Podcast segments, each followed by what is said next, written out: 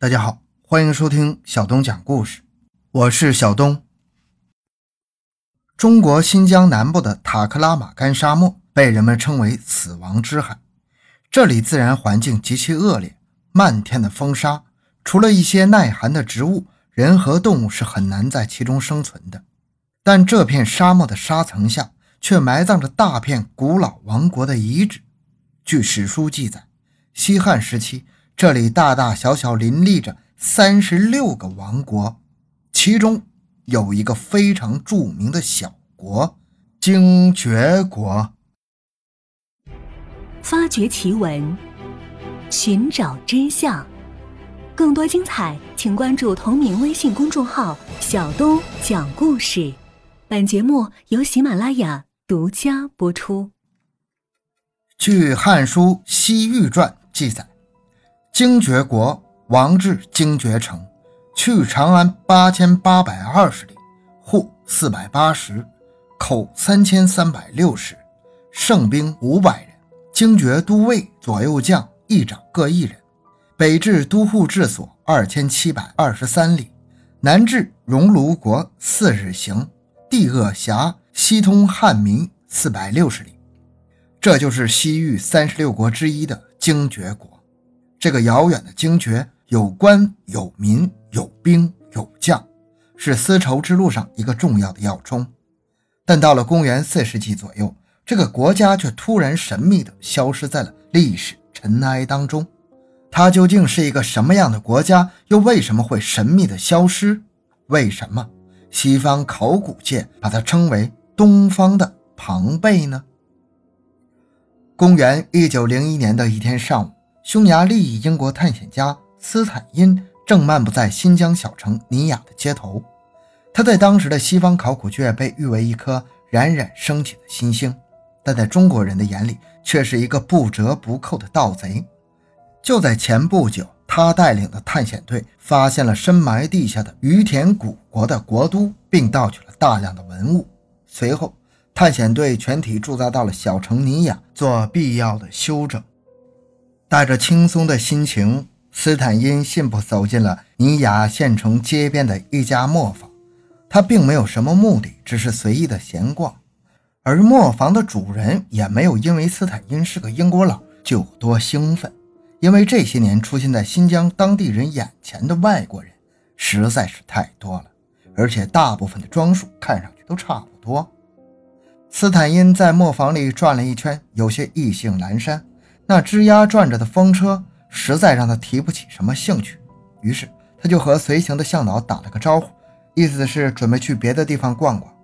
就在这时，他的目光落到了磨坊一张桌子上放的几块木板上，立刻就拔不开腿了。凭着深厚的文字功底，他一眼就辨认出了木板上的字是失传已久的印度孔雀王朝时代的古文字屈卢文。屈卢文最早起源于古印度犍陀罗，是公元前三世纪印度孔雀王朝的阿育王时期的文字，全称屈卢湿底文。最早在印度西北部和今巴基斯坦一带使用。公元一到二世纪时，在中亚地区广泛传播。公元四世纪中叶，随着贵霜帝国的灭亡，屈卢文也随之消失。到了十八世纪末，屈卢文早已经成为了一种无人可识的文字。直至一八三七年，才被英国学者普林谢普探明了其中的奥秘。但这种文字为什么会出现在中国的新疆地区呢？斯坦因很吃惊，同时也隐隐觉得这其中蕴含着一个巨大的考古发现。于是，在向导的帮助下，他和磨坊主进行了艰难但却很有效果的交流。原来，这些木板是磨坊主人在沙漠中发现的。当时他只是觉得这些东西有些稀奇，拿回家没准有识货的探险队会有兴趣。当然，现在他的目的达到了。斯坦因二话不说，开出了一个让磨坊主啧舌的高价。不过，他同时又提出一个条件：告诉他，让他带我们去发现这些东西的地方，价钱随他开。斯坦因对向导说：“带我们去你发现这些东西的地方。”价钱随你开，够你做很久的生意了。向导对磨坊主这样说。第二天，磨坊主引领着斯坦因一行沿着尼亚河向北进发，在沙漠中跋涉了好几天之后，顺利到达了当初发现木板的废墟里。当斯坦因身处实地，眼前的一切使即使有丰富考古经验的他也目瞪口呆。废墟里伫立着一间间房子，推开其中的一间，当年的文书还完好封存在屋内。储藏室里厚积的谷子，还有橙黄的颜色，仿佛房子的主人刚刚离开这里。斯坦因完全被迷住了，他忽然有一种时间在这里停顿的感觉。他激动地告诉向导说：“我相信自己正在走过某个古时的村庄，走在整整几千年以前的乡间小路上。”随后，探险队一行对这个遗址进行了详细的探索。确定了遗址位于尼亚河末端已被黄沙埋没的一片古绿洲上，整个遗址散处岩坦在古尼亚河谷的沙丘链之间，以佛塔为中心，呈带状南北延伸二十多公里，东西不展七公里。在狭长的区域内，散布着规模不等、残存着程度不一的众多房屋遗址、场院、墓地、佛塔、寺庙、田地、果园、畜圈、渠系。池塘、陶窑和冶炼遗址等。斯坦因用尼亚河的名字为这座古城命名为尼亚塞特。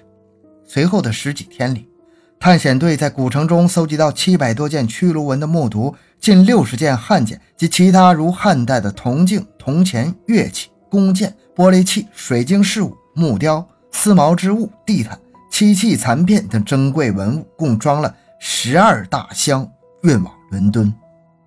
一九零六年，斯坦因重返尼亚，他做足了准备，尽可能携带多的饮水和食物，招募了更多的队员。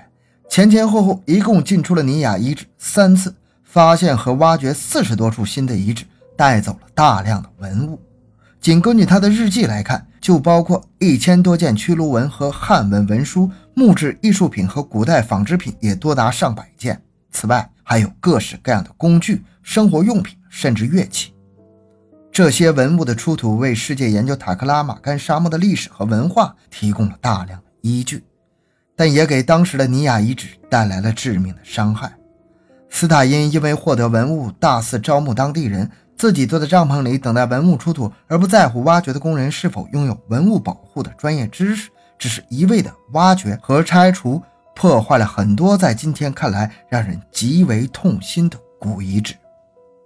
斯坦因带回伦敦的文物一经展出，就轰动了整个欧洲。因为这座废墟发现的偶然和神秘来历，历史上根本没有记载。西方考古界把它称为“东方庞贝”，意思是它如同埋葬在维苏威火山灰下的庞贝古城一样，如昙花一现，美丽而又充满了愁绪。而更多的考古学家也开始相继研究起尼雅遗址究竟从何而来。对于这个问题，法国探险家格厄纳提出了自己的观点。他认为，尼雅的遗址就是当年西域三十六国之一精绝国的所在。但因为当时中国国内通晓西域古文的学者不多，而对于语言学研究处于领先地位的西方又很难找出同时。熟知中国历史的人，所以这一推论在格厄纳提出不久就淹没在众多的其他假设中，再也没人提起。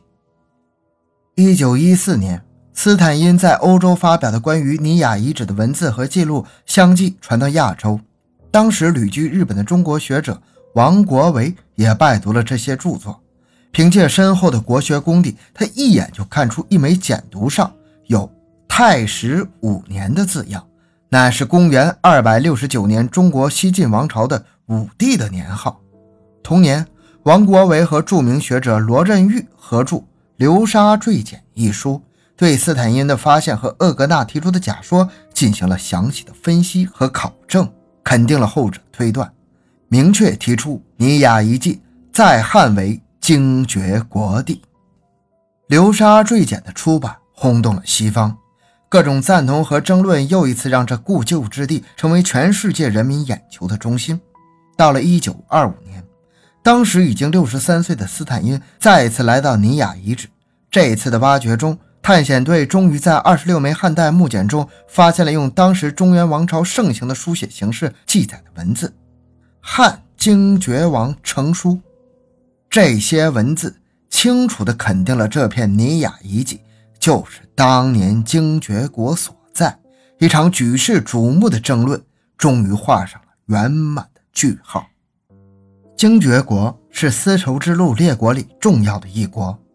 精绝遗址是古代丝绸之路里的一处重要遗址，它向人们证明了被称为“死亡之海”的塔克拉玛干沙漠也存在着一个历史悠久、古老和光辉灿烂的古代文明，更揭示出大沙漠环境变迁和历史文化的诸多谜团。那么，精绝国究竟是一个什么样的国度呢？